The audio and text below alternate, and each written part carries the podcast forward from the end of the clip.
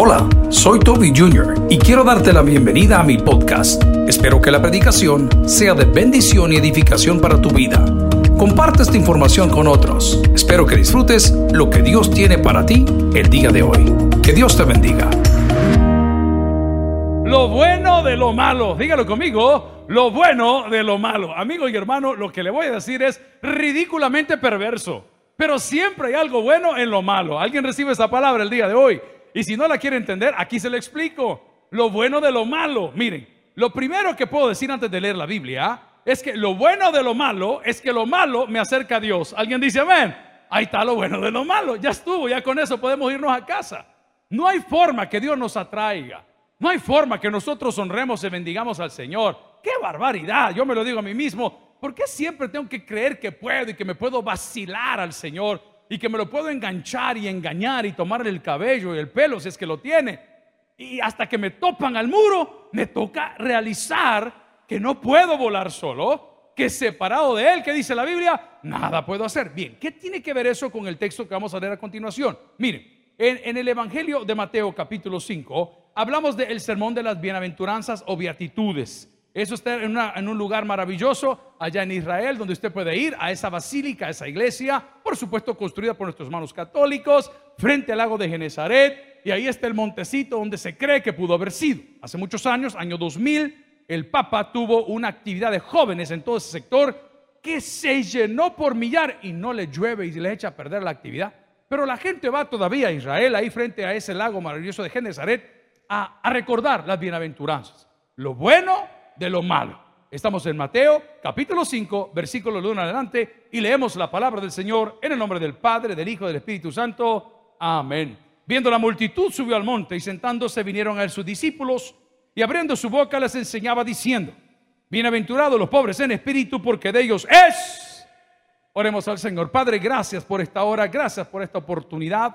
Sabemos que hay cientos, miles de predicadores pero mis hermanos, mis amigos escogieron este canal, esta plataforma para escuchar este mensaje. Y yo suplico que tu Espíritu Santo nos guíe, nos enseñe y nos ayude. En Cristo Jesús lo pedimos. Y la iglesia dice, amén. Pueden sentarse amigos y hermanos. Estamos entrando en el penal de Apanteos y curiosamente hay mucha gente el día eh, de ayer eh, buscando ayuda, ¿verdad? Hay paquetes que se meten cada mes para una persona. Le preguntaba cuánto vale un paquete para bendecir una persona un mes. Mm, promedio, 25 dólares me dijeron, me parece bastante alto. Estaban ahí con chanclas, con shorts, estaban con pedacitos de jabón, desodorante, shampoo, papel higiénico. Y yo le preguntaba, hey, disculpe señora, ¿y cuánto le dura el paquete? Depende, me dijo, porque si lo comparte con alguien más, se le acaba rápido. Es obvio lo que me estaba diciendo. Entonces me di cuenta que la señora no dejaba de hablar y ya nos estaban registrando, nos pasan por un escáner, en lugares nos quitan los zapatos, nos revisan todas las bolsas, no puede entrar nada, nada, nada, es, normal, es la ley. Y usted quiere eso, ministro, así es. Pero la señora insistía y ya no estaban abriendo la puerta, pase, pase. Es que mire, yo quiero pedirle que por favor le diga a los encargados que si podemos, que si podemos comunicarnos, que si nos pueden mandar esto, que si puede... Wow, ¿cuál es lo bueno de lo malo? Yo creo que esa mujer se dio cuenta cuánto amaba a su marido hasta que lo metieron a la cárcel. Porque cuando llegaba a la casa normal no le hablaba. Como andaba con los cheros, como andaba borrachando, como no llevaba el dinero de la quincena, quizás peleaban mucho.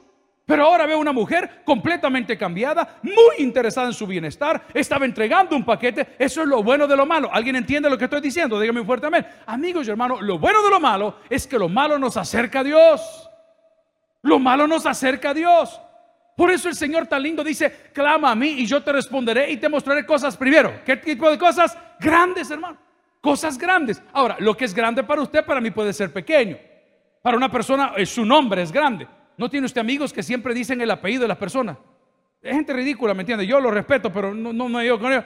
Edgar Alejandro López Bertrán, indio, ¿no es cierto? Les encantan los apellidos el doctor fulano de tal. Tal vez eso para usted es grande. Para Dios eso es como basura, dice la palabra.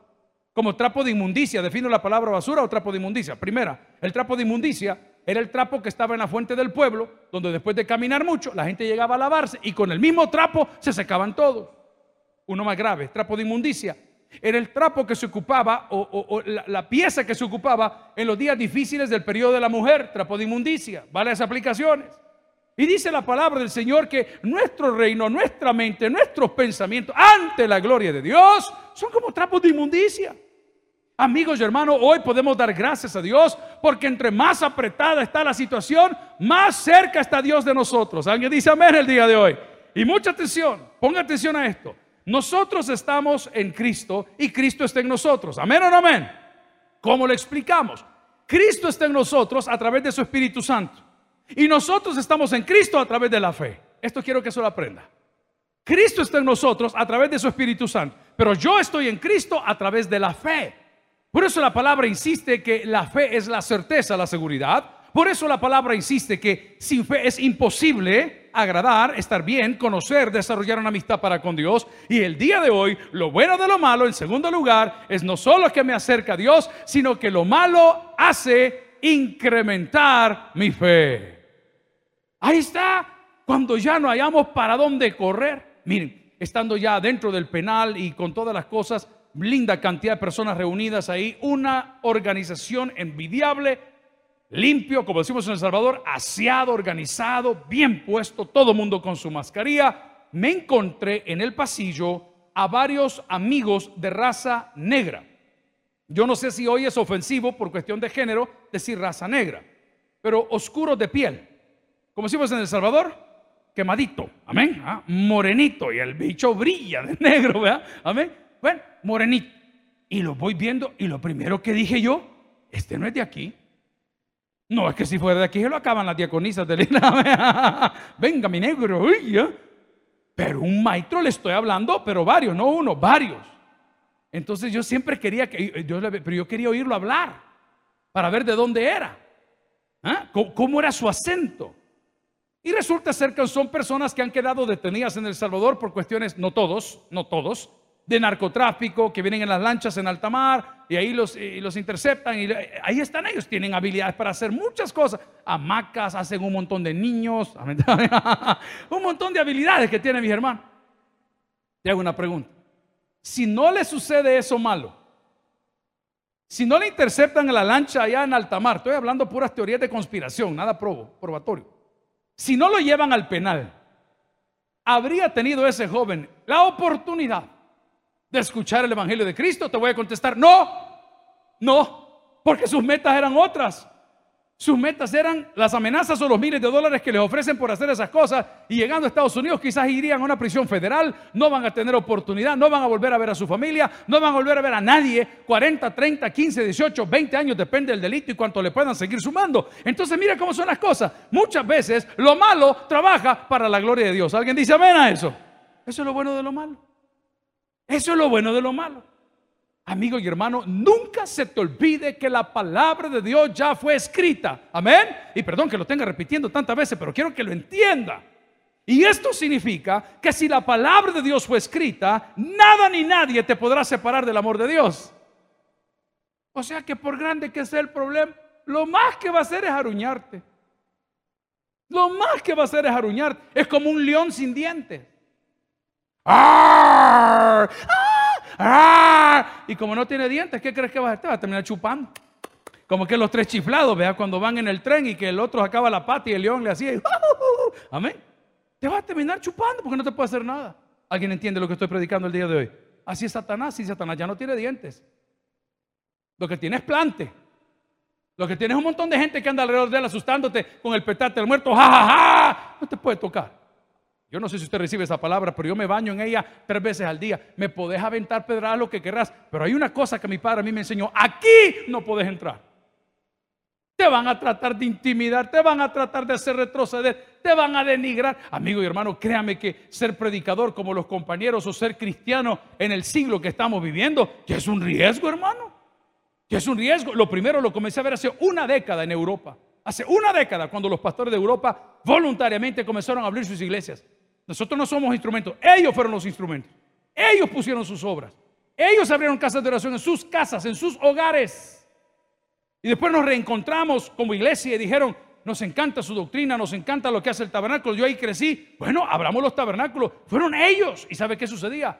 Los domingos le decía, ay, nosotros tenemos que ir a ganar almas. Y como siempre lo hacemos, estamos en una campaña para que podamos evangelizar. No solamente a, través de la palabra, a través de nuestras acciones.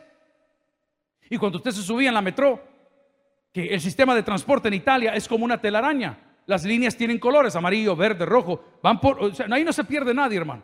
Nada. Usted toma el primer tren, lo deja en el segundo círculo, el segundo círculo viene el tercer y va hasta su casa. Ahí no se pierde nadie. En Italia el transporte es tan difícil que si usted tiene un carro, por decir algo, abajo del año 90, tiene que pagar en no sé cuántos euros al mes para poder entrar a la capital por la contaminación. Es, es bien estricto todo eso. Pues cuando llegamos a ganar almas a la metro y la gente salía con la corbata y con el logo que decía Tabernáculo y Bautista, amigos de Israel, porque eso nunca se lo he contestado. Hay gente que me dijo, nosotros nos quedamos con el logo, pero ah, déjame que te explique, hombre. Si es que es difícil entender las cosas cuando no salís del barrio. Hay que salir un poquito de la caja para entenderlo. Cuando pones la estrella, la cruz y el menora y andas caminando por una calle de Francia, andas caminando en Italia y andas caminando en Alemania, ¿sabes qué va a pasar? Te van a pegar una cachimbeada que nunca te va a olvidar.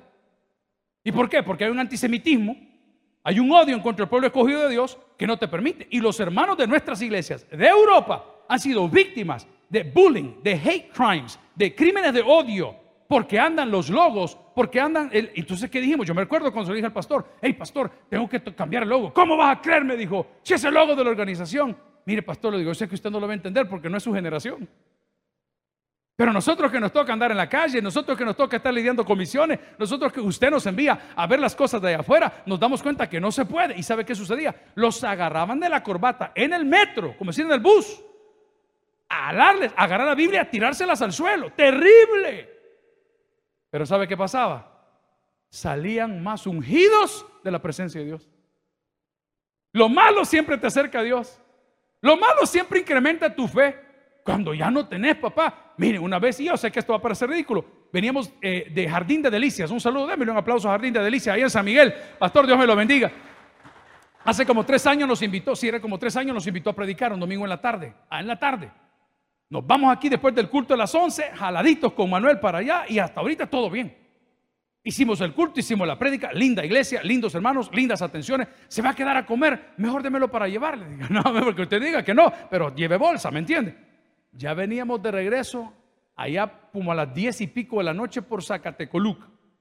En aquel entonces, de Zacatecoluca hasta llegar al aeropuerto, quizás un poquito más atrás, no hay una gasolinera. No existía. Una gran texaco bien linda que no existía. Y una puma que está, no existía. Y voy viendo el carro que llevábamos, hermano, encendida la luz desde la mitad de la ruta. Yo sé que eso para el que no lo ha vivido no lo va a entender. Pero uno que ya lo vivió, está bien. Tengo fe, esperando mi milagro estoy. Y yo decía, Señor, ¿y si se nos queda aquí este carro? Y lo peor que dice, si usted conoce de vehículos, esos agarran aire. No es que le, ay, se quedó, le voy a echar, le voy a arrancar. Tiene que desairarlo. Tiene que ir a traer una bomba y succionar para que la tontera funcione otra vez. A las 10 de la noche. Y con Manuel al lado. Y los dos sin comer. Y me dice, Señor, ¿y si nos violan? Ah, típico salvadoreño, ¿verdad? Es que es horrible. Pero bueno, no me lo va a creer, hermano. No me lo va a creer. Pero es amarillo, le estoy diciendo amarillo. Ya en la E de échele. Amén. Así, pegada. Llegamos con toda tranquilidad. Escuche bien, ¿a dónde? A San Salvador. Y nosotros veníamos escuchando Noche para dos. Amén, porque era domingo, ¿verdad? Ya cuando los locutores haraganes ponen la música así en serie, como los de aquí, ¿me entienden? Ahí la ponen para que suene cualquier cosa.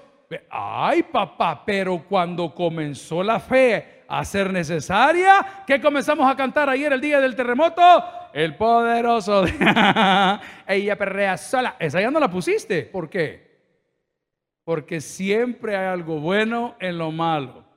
¿Mm? Y lo malo nos hace acercarnos a Dios, lo malo nos hace incrementar nuestra fe, lo malo nos hace depender más de Dios amigo y hermano, y lo he predicado por años, y quien tiene a Dios lo tiene todo. Vaya conmigo ahora a Éxodo capítulo 5. Éxodo capítulo 5. Y usted le va a dar gracias a Dios por todas las plagas que han llegado a su vida. Ya se va a dar cuenta de lo que le estoy diciendo.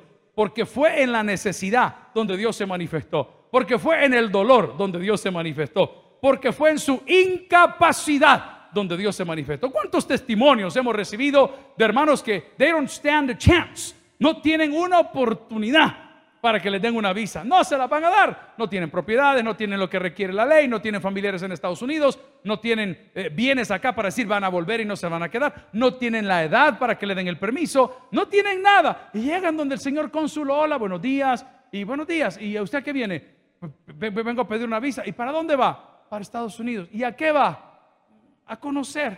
¿Y, cuánto tiempo se va a quedar? Dos semanas. Y bueno, ¿y tiene hijos? No. ¿Y tiene carrera universitaria? No. ¿Tiene casa? No. Mira, aunque sea tenga esta visa, mire, tenga, ya, ya, ya, para que tenga algo, va. ¿Alguien recibe esa palabra el día de hoy? Así es Dios. Así es Dios. Por eso, papá, cuando Satanás cree que te está quebrantando, Dios te está glorificando. Atendé bien lo que te estoy diciendo. Te están agarrando a pedradas de las mechas, te quieren tirar hasta esa agua de riñón ahí en el estadio. Hasta eso te cayó, estás tan salado este que eras del mismo equipo y a vos te cayó la pedra del mismo alianza. ¡Qué terrible! Y vos todo pasaste gritando, ¡ay, ya, pa! ¡Ay! Tu compañero te pegó la pedra. O sea, ¡qué terrible! Y tú decís, ¿por qué solo a mí, Señor? ¿Por qué solo a mí? Porque Dios se va a glorificar en tu necesidad.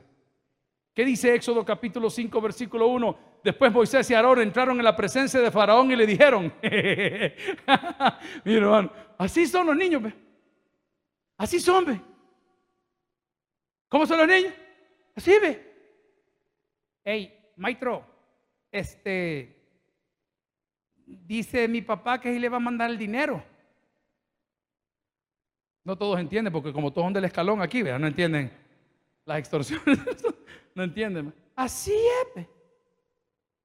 Chiquitillo el bicho. Si no sabe ni escribir, pero sabe contar. ¿Ah? porque siempre le vuelven su peso para el pan, ¿no es cierto? Mire, dije el maestro que ahí le va a mandar el dinero. Y aquel gran hombre empresario con la gran pistola, la, Cherokee allá afuera, la Cherokee, la Prado, que compró en subasta de, de los diputados, ahí la compró en subasta.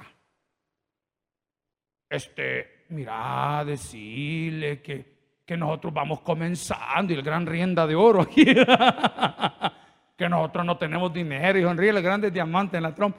O sea, Qué terrible. Así es.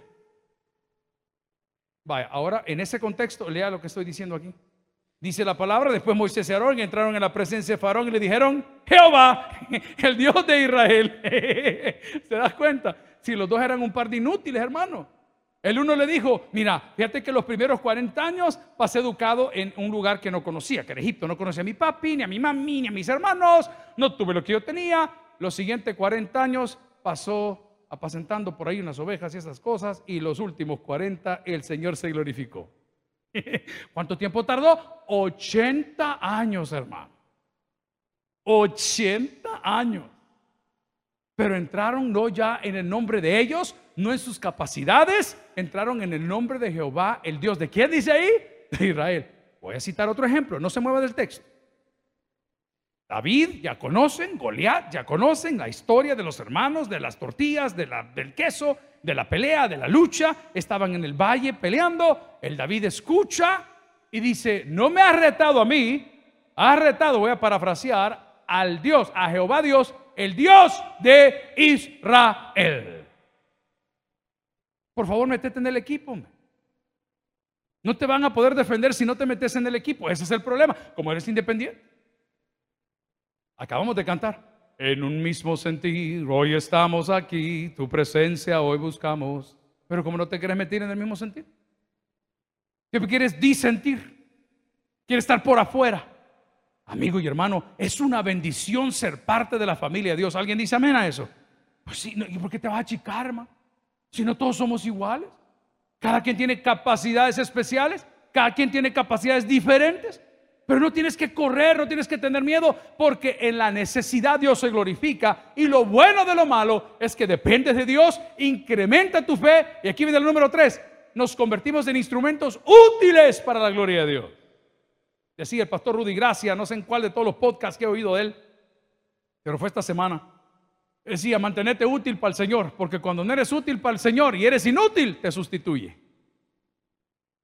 Yo lo dije en una conferencia de pastores aquí hace unas semanas atrás que algunos dijeron que era muy fuerte, se llamaba Perros o Lobos, pero ni siquiera di el nombre. Y le dije, yo estoy seguro de lo que les estoy diciendo. que si mi pastor se hubiese rodeado de personas probas, buenos consejeros, personas temerosas de Dios, todavía estaría aquí. Pero ¿cuál fue el error? Se rodeó de aduladores. ¿Sí? Bufones que le entretenían, pero nunca le decían, hey jefe, este volado mejor nombre, hey cálmese con esto. Nunca le daban un buen consejo. ¿Y por qué dice eso, pastor? Porque él fue un gran instrumento por misericordia para la obra de Dios. ¿Y por qué lo va a desechar el Señor? ¿Por qué lo va a desechar? Si, si, predicaba, si venía, si se subía, ahí le decía José Luis, José Luis, destapame unos dulcitos. Y ya en la mesa le ponían dos, tres dulcitos, le daban el sermón y comenzaba a tirar pedradas, agáchese que ahí le viene la suya. De repente decía, ve, ¿y Junior dónde está? Quizás anda con la dama porque la esposa aquí está, decía, imagínese usted, ¿y crees que no era soviético? Y usted decía, santo Dios. Tengo una pregunta, ¿con quién andas caminando hoy? ¿Con qué tipo de persona andas caminando? Mire, si nos van a volar todo el día, ahí tengo un montón de compañeros, les hacen fotomontajes, les ponen no sé qué, y yo les hablaba ahí, cálmense, hombre, cálmense, hombre, si eso así es, hombre. Si uno no lo ignora, hermano, créame ustedes más que nadie que han sido mis amigos y mis críticos a la vez, ya me vieron pasar por varias fuertes. A tal grado que esas varias veces fuertes de relajos en que me he metido, les cierran un montón de puertas, pero hay una que no pueden cerrar. Nunca te voy a olvidar. Es que no, no, no podemos tener aquí porque usted, me vale sorbete, vos y todo el mundo, ¿me entiende? Pero hay una puerta que no se puede cerrar. ¿Y cuál es esa puerta? La del cielo, hermano. Es te abate. Voy a volver a donde ven. Dice la palabra del Señor que cuando llegó este David y comenzó a escuchar los retos de ese gigante que quería humillar a ese pueblo, él no le dijo, yo soy David, hijo de Isaí, el menor de los hermanos, el que nadie quiere, y aquí vengo. No, le dijo, tú has retado a Jehová Dios, el Dios de Israel. Amigo y hermano, lo bueno de lo malo es que no solo desarrollas tu fe, no solo desarrollas tu dependencia de Dios, sino que te conviertes en un instrumento útil. Por favor, sé útil para la gloria de Dios. Ya va a llegar. Mire, yo quisiera cambiar el, tema para otro día, otro sermón, y, voy a hablar de, de las diez plagas de Egipto. Interesantísimo, que cuando las plagas están llegando a tu vida, es que ya vas para afuera, loco. Póngale atención. Si cuando las plagas llegan a tu vida, ya vas para afuera y no ahí está escrito, pues. Eso sí, vas para afuera con un propósito, a que me rindas culto en el desierto. A eso vas. No, no vas a jactarte para andar aquí en los ministerios, en los hoteles, diciendo, yo era un hombre muy malo y Cristo es muy bueno. No, está bien, gloria a Dios por los principiantes. No, aquí estás hablando, aquí estás hablando que vas a ir a rendirle culto al Señor y le vas a ir a contar al mundo entero lo que Dios hizo en tu vida. ¿A través de quién? A través de Cristo. Pero dice, ay pastor, yo mira, ¿cómo es que mira, a mí tras una viene otra? Dele gracias a Dios, porque al final del rainbow, ¿eh? al final del arco iris, ahí está la puerta de salida, hermano. Pero tenés que pasar por todas las etapas.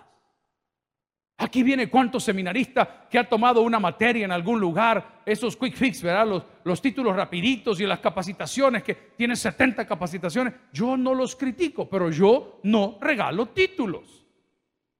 Aquí está el personal, los directores del seminario teológico. Yo no regalo títulos. Ahí andan las cachiporras de Cristo. No sé si las han visto por ahí, las cachiporras de Cristo. ¿Y quiénes son las cachiporras de Cristo? Todos los capellanes con el montón de volados, sombreros y chunches que les cuelgan. Las cachiporras de...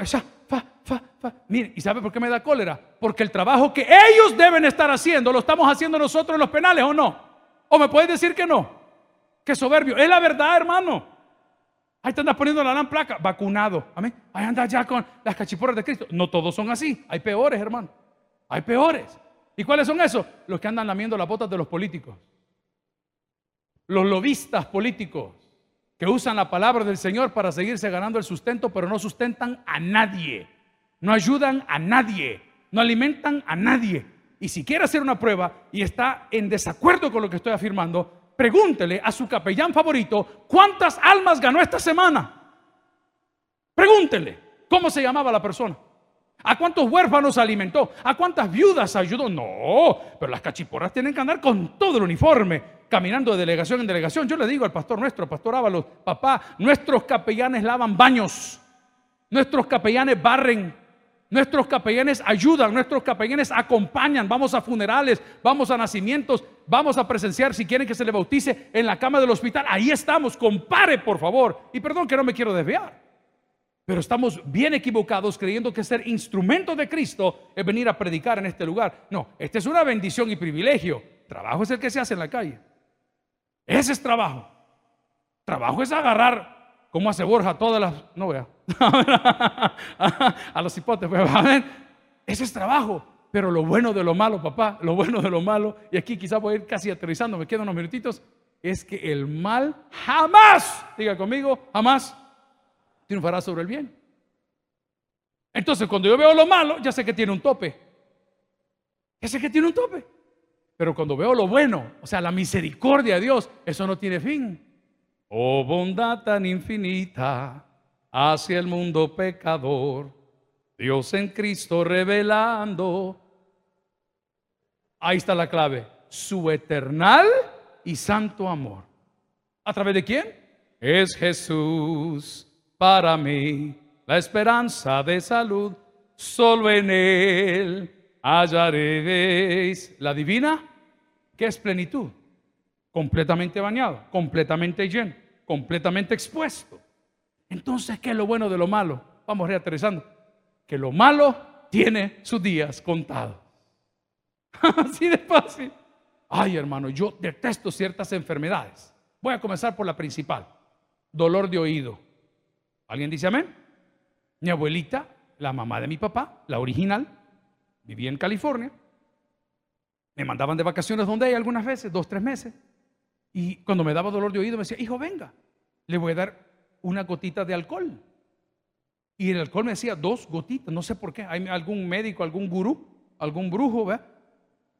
Pic, pic, me echaba la gotita y después yo chupaba el algodón. ¿Qué siente? Nada, abuelita, nada. ¿Ah? Bien bonito, se le quitaba urba. El número uno, dolor de oído. Amén. Dolor de muela, ¿alguien dice amén? Lámense los dientes, desgraciado. ¿eh? Ese volado que hasta, ay, papá, no puedo nada. Ok. Tres, enfermedades del estómago. Qué terrible, hermano. Embotamiento, salida extrema.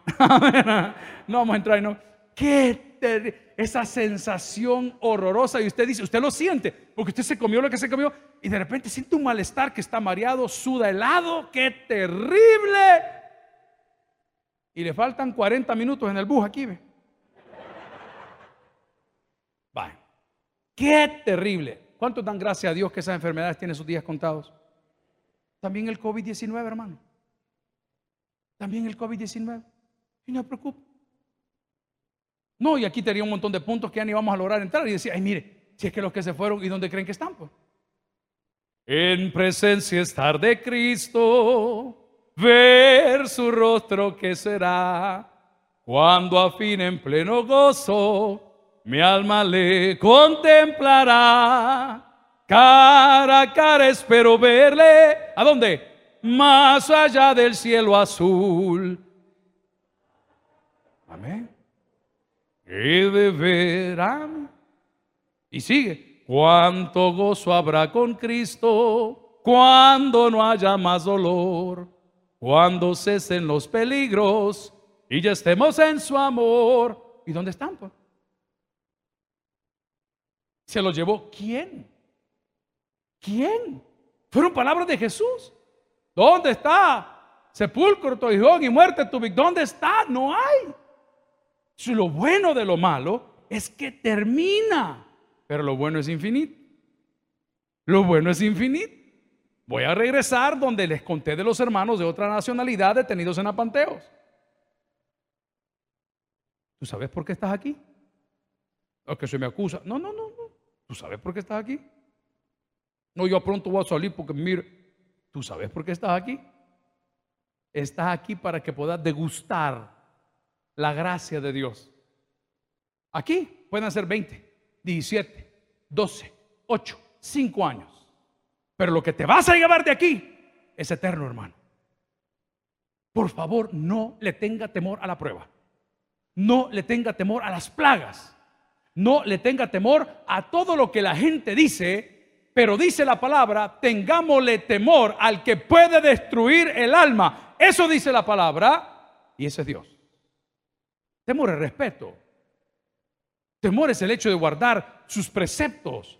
Pero el día de hoy todo lo que te quiero decir es que lo malo es lo que muchas veces Dios utiliza para derramarse, glorificarse, revelarse en medio de cada uno de nosotros. Y que cuando sientas que tras de una viene otra y viene una plaga y viene una tercera plaga, dale gracias a Dios, porque al final de todas las plagas, ese pueblo salió donde Dios quería tenerlo, hacia donde Dios lo quería llevar. ¿Cuál es el problema entonces? Que habiendo salido de la prueba, creemos que ya no nos puede pasar nada. Hace muchos años con un buen amigo, ya está grande también, Roberto Januseli, me decía, mira gordo, vamos allá el tunco no era el tunco de hoy, era un tunco menos tunco. es solo para conocedores. Era el tunco, estaba la playa de La Paz, ahí bien linda, bonito para ir a surfear, olas tranquilas. Vamos, me dijo. Allá viene su amigo a las cinco y media de la mañana. Papá, mira que voy con ya. No era casado, era muy joven y nos fuimos para allá. Mira, me dijo, aquí esto, y vas a hacer así, vas a hacer allá, y te va a pasar aquí. Hermano, y a mí no me explicaron algo que se llama un set que no es una ola. Atrás de esa vienen dos o tres más. Cuando me fui para abajo la primera vez, respiro, I gasp de, aire, from air, y cuando veo, ahí viene otra, y viene otra. Y si usted se desespera en medio, se ahoga. Se ahoga. ¿Qué dice? ¿Cuántos saben nadar aquí? ¿Cuántos no saben nadar aquí? Les vamos a dar clase aquí en el barranco que tenemos. Cuando venga la repunta, les vamos a dar ir. ya, ya vas a ver que de chuchito va a salir. ¿Qué le dicen cuando usted está así que no puede nadar? Haga la cabeza para atrás y flote. Ya por naturaleza usted flota. Hasta así. ¿Ok? Yo no entendí. Pregúnteme si volví. Yo no, hermano, no es para mí mejor me dedico a la prostitución. no, no, yo no, yo no vuelvo a volar. No, no es para mí. Pero a mí no me dijeron. Hoy ya se lo dije. Atrás de una va a venir otra. Y va a venir otra. Y va a venir otra. Pero al final, el que perseverare, voy a usar este tema bien apocalíptico, el que perseverare hasta el fin, ese va a ver la gloria de Dios. Amigos y hermanos, siempre hay algo bueno en lo malo. Y lo único bueno de todo lo malo es ahí donde aparece la gloria de Dios. El que tiene oídos para el que oiga, vamos a orar en esta hora. Gracias por haber escuchado el podcast de hoy. Quiero recordarte que a lo largo de la semana habrá mucho más material para ti. Recuerda, invita a Jesús a tu corazón. A cualquier situación, Jesús es la solución. Prueba Jesús. Si no te funciona, te devolvemos tus pecados. Muchas gracias y hasta la próxima.